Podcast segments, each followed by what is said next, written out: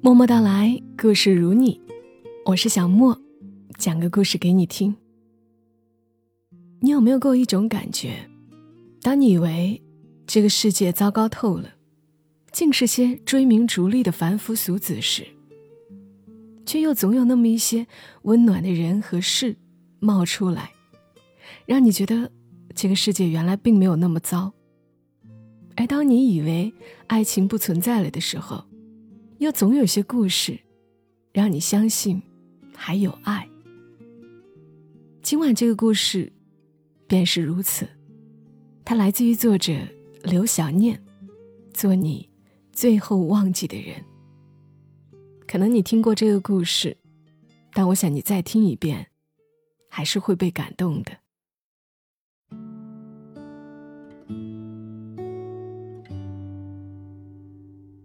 十年前，我妈被正式确诊为阿尔兹海默症。彼时，她刚刚五十五岁，我二十八岁。我爸还有一年才退休。我们不再放心让他一个人留在家里，因为之前已经发生过几次煤气忘关、电壶被烧的险情。几经商量，我们找了一个保姆。保姆第一天上门，爸请假在家，想让妈跟他先熟悉熟悉。那天，爸和保姆一起带妈出去散步。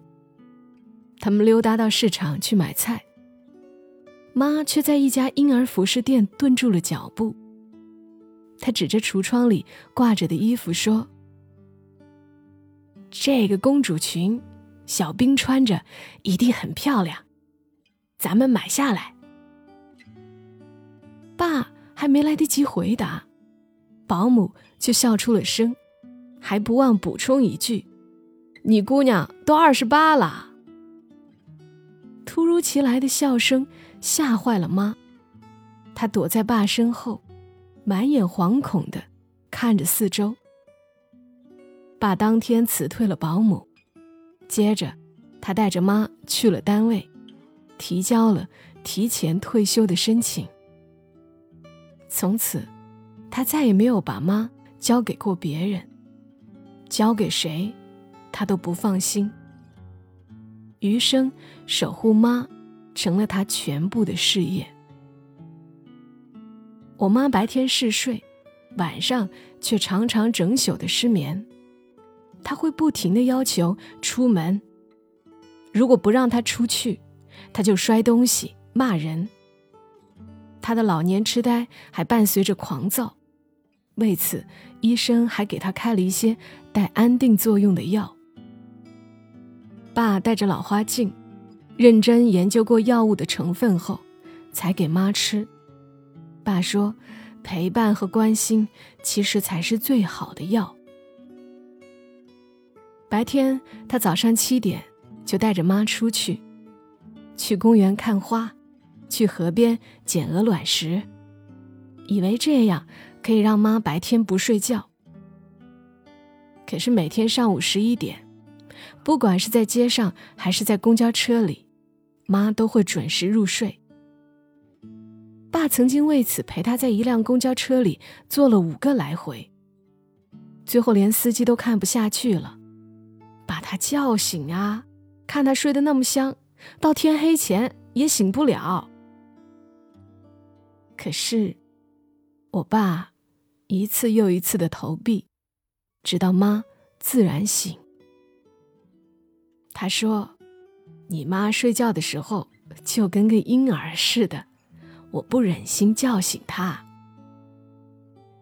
是的，爸的晚年没有了老来伴，却多了一个令他操碎心的孩子。妈晨昏颠倒的睡，爸也就黑白不分的陪。有一天夜里，妈又闹着要出门，爸就给她穿戴整齐，带着她去散步。走着走着，妈饿了，跟爸发脾气。打那以后，每天晚上出门前，爸都会背着双肩包，里面带着各种各样的零食，然后一边陪妈散步。一边变戏法似的从包里拿出各种小吃，雪米饼、蛋黄派、虾条、巧克力等等。而那个包越来越重，披肩、纸尿裤、小马扎、夜光灯，他将一个又一个无边的黑夜，变成了两个人的夜游。我每周五回家给爸替班，可是我越来越插不上手。饭桌上，我给妈夹菜，她会说：“谢谢你啊，姑娘，你真好，跟我女儿一样善良。”我想带她去卫生间，她看着爸说：“老肖，我可不想在陌生人面前上厕所，你带我去。”我流着眼泪对他说：“妈，我是小兵。”他说：“嗯，我的女儿也叫小兵，马上要初中毕业了。”他拿出相册，告诉我这是小兵第一次翻身，这张小兵三岁，嘴角有个不明显的疤痕，是被家里的沙发角磕的。这张是小兵小学毕业时的留影。他记得小兵初中毕业前所有的事情，却不记得眼前的我就是他的女儿。尽管我知道病中的妈依然爱着小兵，但她爱的却不是眼前的我。为此，我心疼他，心里也微微的怨他。有一天，我问爸：“妈这样磨人，您烦吗？”爸说：“有一次，他们穿戴整齐，准备出门时，妈突然回到卧室，翻箱倒柜的拿出一件羽绒服，披在爸身上。还有一次，妈拉着爸一直走，走了四五公里，爸抬头一看，那居然是他二十年前。”工作过的地方。生病后，妈忘了很多事，却没有忘记关心爸。你妈天天带着我散步，把我的脂肪肝、高血脂都走没了。也许，你妈是老天派来拯救我的，用她的病替我挡了灾。爸说这句话时，老泪纵横。爸说，那么多年，他一直被妈温柔以待。那么现在，换他来疼妈。我在爸的泪水里，看到了爱情在人间的样子。我也在他们的相守里，看到了自己与爸的区别。老年痴呆的妈。并不可爱，我因他不再能疼爱我而失望悲伤，而爸却因为他的病，把他这一生所受的苦，都心疼了个遍。为了拯救妈日益衰退的记忆和行动力，爸试着在妈迷一样的病里，成为他的私人医生。比如，他每周会买一斤瓜子，让妈剥仁儿。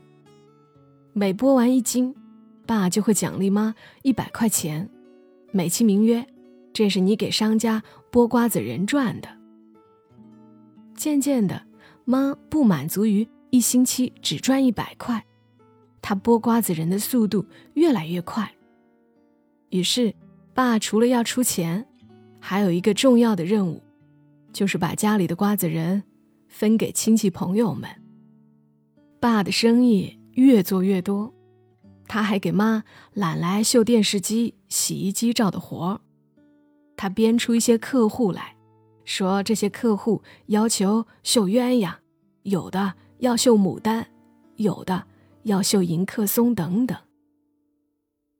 在培养妈的生活习惯上，爸也心机满满。每个半小时，他会以一根虾条为奖励，带妈去上卫生间。如果妈非常准时的尿尿了，他就会多奖励她两根虾条。若妈可以坚持白天不睡觉，他就会带她去江滩公园，做他最喜欢的旋转木马。久而久之，公园里的工作人员都被爸感动了，每次都会让妈免费做。不是所有的药都能写进医嘱里。我爸坚信，就算这些精细动作，这些靠不断强化形成的条件反射，不能治病，但至少可以让妈脑萎缩的速度变慢些。有一天回家，我和老公差点以为自己进错了门，整个家被我爸彻底的改装了。电视机从液晶换成了原来的老式彩电，每一道门上都挂着妈手绣的门帘。家里的洗衣机、冰箱等家电上都搭着妈手绣的盖布。家里的衣柜换成了从前的那种高低柜。上面嵌着一面镜子，就连家里的碗，都换成了上世纪九十年代的那种碗边有一道蓝杠的粗瓷大碗。最应景的是，电视里正播放着当年风靡一时的电视剧《渴望》，真不知爸从哪里淘来的。妈津津有味的看着，手里还织着毛衣。我吃惊的看着爸，这是闹哪样啊？爸翻出一本杂志，给我看了一篇报道。他告诉我，哈佛大学有个教授做了一个实验，让十六位七八十岁的老人，在布置成二十年前一样的地方生活了一个星期。他们听上世纪五十年代的音乐，看五十年代的电影和情景喜剧。读五十年代的报纸和杂志。实验的结果令人惊讶：这些老人开始大都是家人陪着来的，他们老态龙钟，步履蹒跚。一个星期后，他们的视力、听力、记忆力都有了明显提高，关节更柔韧，手脚更敏捷，血压降低了，平均体重增加了三磅。步态、体力和握力也都有了明显改善。你妈记忆最深刻的就是九十年代的那些事儿，因为那时候她正年轻。爸一一介绍了这些老物件的来源，他跑遍这个城市的角角落落，几乎还原了曾经的家。就连我老公那样一个钢铁直男。当场也湿了眼眶。他说：“爸，您这宠妻的起点太高了，让我有压力呀。”他眼睛红红的，跟爸开玩笑。如今是我妈患病第十年了，他的医生都说，我妈是他所有病人当中状态最好的一个。他的病友中，有的走了，有的已经卧床，有的在护理院里，靠着呼吸机毫无质量的活着。好多人向我爸来取经，问他是怎么做到的。每当此时，爸常常让他们失望。他能说出来的，无非是交流、倾听、关注、陪伴，这些常识，大家都懂。只是执行起来，又有几人可以如铁律般雷打不动？前一天晚上，妈对爸说：“明早想吃鲜虾粥。”爸天不亮就跑到早市买来活虾，熬了一个多小时，端到餐桌上时，妈却哭闹着说：“我要吃煎饺，你偏偏给我熬粥。”于是。爸赶紧把粥端走，从冰箱里拿出饺子，先煮后煎，热腾腾的端上来时，还不忘诚恳的向我妈道歉。我问爸：“真的不烦吗？真的不厌倦吗？”爸的回答是：“我要做你妈这个世界上最后一个忘记的人。”医生说，目前医学拿阿尔兹默症没有办法，但爸就是妈的靶向特效药，这也是世间唯一的限量款。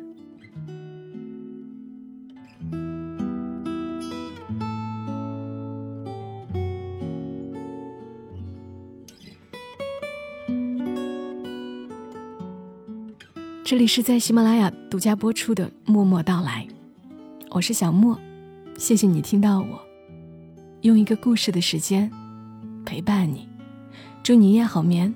小莫在深圳，和你说晚安。